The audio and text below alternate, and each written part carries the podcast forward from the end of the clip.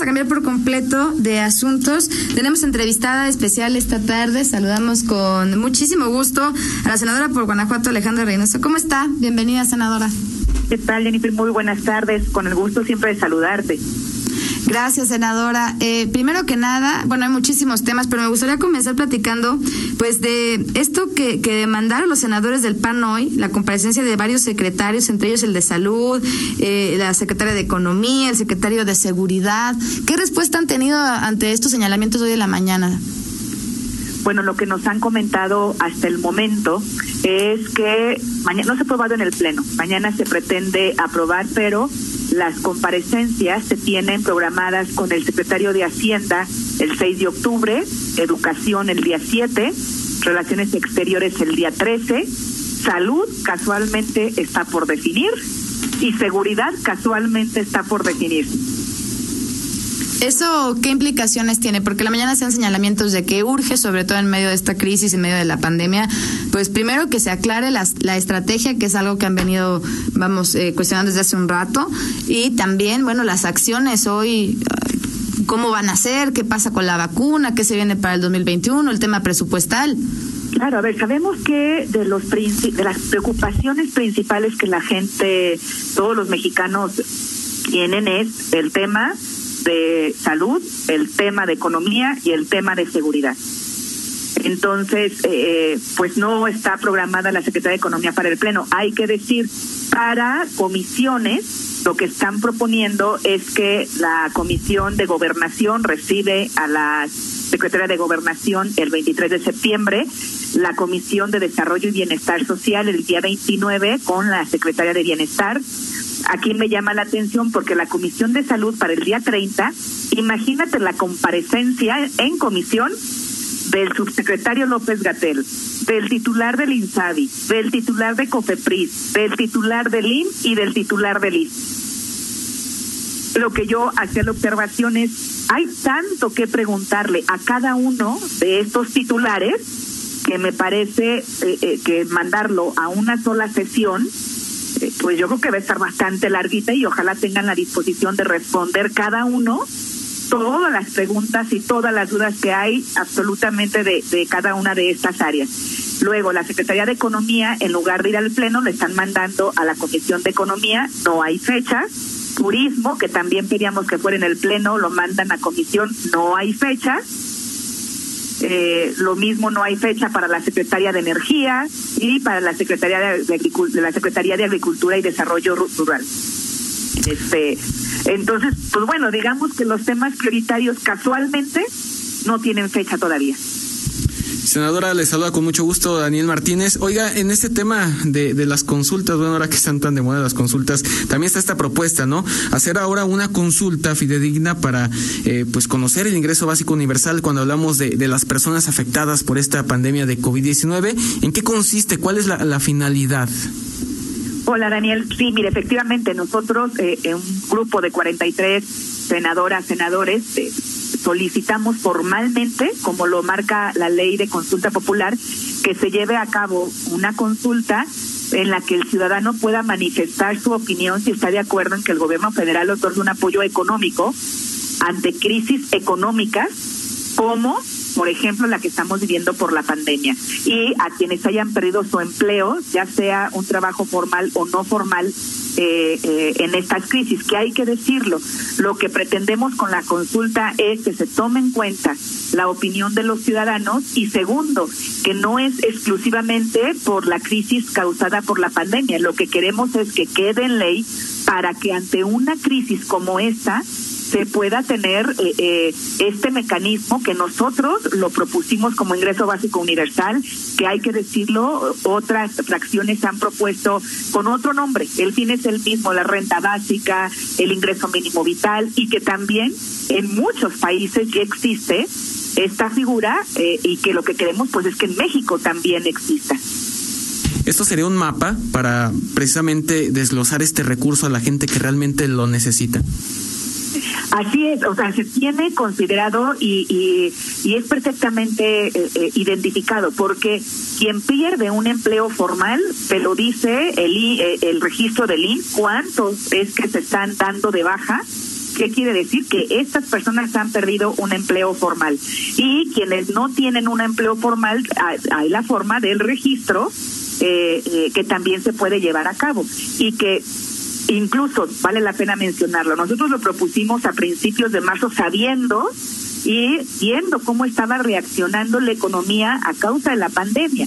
Llevamos más de seis meses esperando que haya voluntad. No se quiere abordar el tema desde las iniciativas que se han propuesto eh, eh, desde el proceso legislativo, pues entonces eh, recurrimos a un otro mecanismo que es la consulta popular, porque la consulta popular sí es vinculante las decisiones que se toman para un proceso legislativo.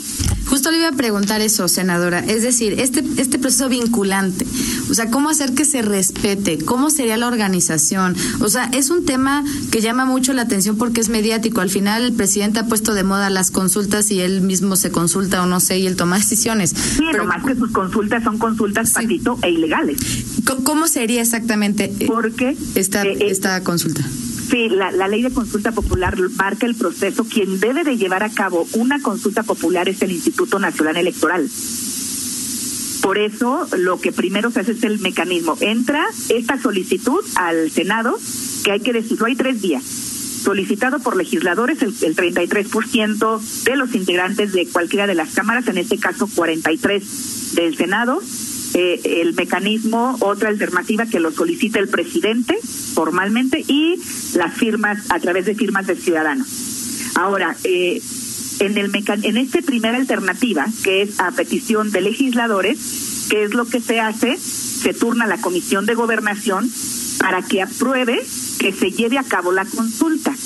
Y una vez aprobado, pasa a la Cámara de Diputados como Cámara Revisora y luego eh, la Corte, la Suprema Corte, lo que tiene que validar es la pregunta, que la pregunta con la que se pretenda hacer la consulta cumpla con los requisitos de ley, que sea constitucional, que no viole garantías individuales, eh, etcétera. Y una vez que la Corte valida la pregunta, entonces se envía al INE el proceso para que el INE sea quien lo organice no es que ponga los módulos como lo ha hecho el presidente, como canceló el, el, aeropuerto de Texcoco, como ha justificado sus obras diciendo que a que hace consultas, esas no son consultas populares, no están en el marco de la ley. ¿Qué pasaría, senadora, o si han considerado si Morena y sus aliados pues deciden atorar esta iniciativa? A ver, que es muy probable. De hecho, eh, eh, después de que se enteraron que se había logrado, porque además, por supuesto que su apuesta era para que no se alcanzara el 43%. Lo que no contaban es que incluso dos senadores de Morena que eh, dijeron, este es un tema que se necesita, que México necesita, más allá de, fracciones parlamentarias se atrevieron a firmar la solicitud, como también lo hizo de, a título personal un senador de Movimiento Ciudadano. El resto no quisieron participar. Entonces alcanzamos por eso es un, gran logro. Primero se alcanza el 33%, eh, enseguida, día después, Morena sale a, digamos, pues a descalificar y además dice, nos hubiera gustado un mayor consenso. Nosotros estamos buscando el consenso desde marzo que le gusta, le gustaría un mayor consenso, pues todo está en que con su grupo parlamentario tenga el consenso. Senadora, porque del resto y que también vale la pena mencionar que en el propio Senado se aprobó por unanimidad eh, la creación de un grupo de trabajo para buscar el mecanismo que otorgue un apoyo económico exactamente como está la pregunta eh, eh, se aprobó un grupo de trabajo. Lo que decimos hoy, saquémoslo de un grupo de trabajo y llevemos una consulta popular para que no sea solamente un grupo de senadores y senadoras quienes opinen, sino que también consideremos eh, la opinión de los mexicanos y, y sin vulnerar, además, ni siquiera la pregunta porque se hacen los mismos términos que como fue aprobado por unanimidad este grupo. Senadora, eh, en estos momentos para México, pues este y otros asuntos son sumamente delicados. Eh, ¿Qué trascendencia va a tener, no solo, digo, de, poderse dar esta, esta consulta, sino en general el diálogo legislativo? Vemos que el tema del Fortaseg ha sido algo que tiene sumamente preocupados a los alcaldes, que la falta de recursos para obras, es decir, que el presupuesto pues no es nada alentador, por lo menos para Guanajuato. Eh, ¿Cómo es este, este trabajo? Sí, eh, o sea, para Guanajuato nuevamente es castigado, es el estado que más se castiga en este presupuesto, pero también hay que decirlo, que vemos un presupuesto y un paquete económico que no atiende en lo absoluto las necesidades y las urgencias y las cosas importantes del país.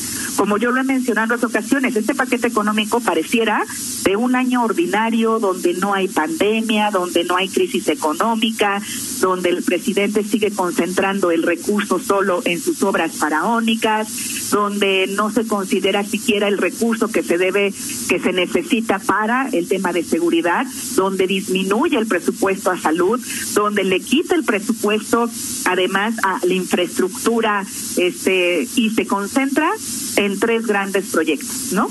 Que, que, también sacamos las cuentas, digo, a ver, si de todo lo que le está asignando para el 2021, para tres obras solamente, su tren Maya, su aeropuerto Santa Lucía y su refinería de dos bocas, de ese 100% que le asigna solo el 25, podría apoyar con ese 25% a más de un millón trescientos mil eh, mexicanos y mexicanas con el ingreso básico. No, pues voluntades que se leen complicadas, senadora. Y nada más para cerrar el tema de las consultas, ¿para cuándo pudiera ser? ¿Para cuándo pudiera ser que de aprobarse, de, pasar todas estas estos eh, niveles, estos obstáculos, pues pudiera estarse realizando una consulta de manera legal? A ver, lo que marca la ley de consulta popular es que cualquier consulta y se tiene el proceso. Por eso es que el día 15 lo presenta el presidente su consulta. El mismo día 15 alcanzamos a, ingresar nosotros la solicitud también de nuestra consulta, porque eh, es la fecha, el plazo que marca la propia ley. Los primeros 15 días iniciado el periodo legislativo.